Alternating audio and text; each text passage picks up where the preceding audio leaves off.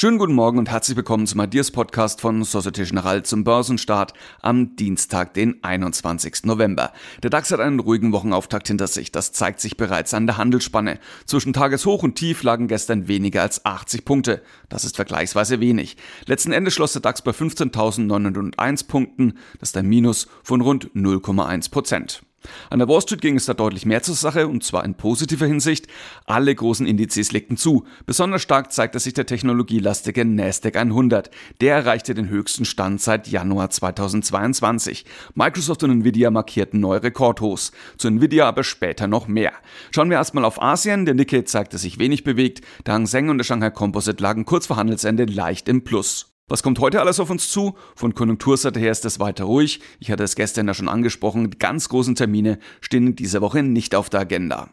Dafür ist von Unternehmensseite einiges geboten, vor allem Morphosis sollte heute für Furore sorgen. Bereits gestern Abend veröffentlichte Morphosis überzeugende Studiendaten.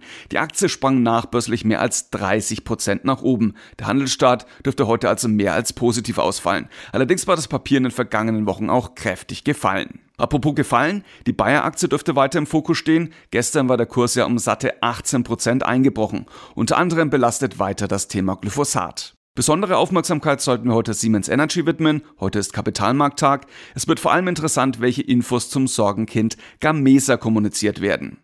In den USA wiederum wird es nach Handelsschluss spannend, dann legt Nvidia Quartalszahlen vor und die könnten für Bewegung bei der Aktie sorgen. Das Papier von Nvidia hatte wie schon angesprochen erst gestern ein neues Rekordhoch markiert.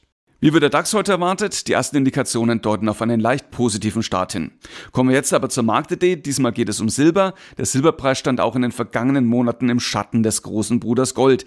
Jetzt deutet sich charttechnisch allerdings Positives an. Der Kurs steht kurz vor dem Ausbruch. In den Fokus rückt vor allem ein bestimmter Widerstand. Schafft der Silberpreis den Sprung darüber, wäre der Weg zu drei neuen Zielzonen frei. Wo sich diese Marken befinden, erfahren Sie wie gewohnt in einer ausführlichen technischen Analyse unter www.ideas-daily.de.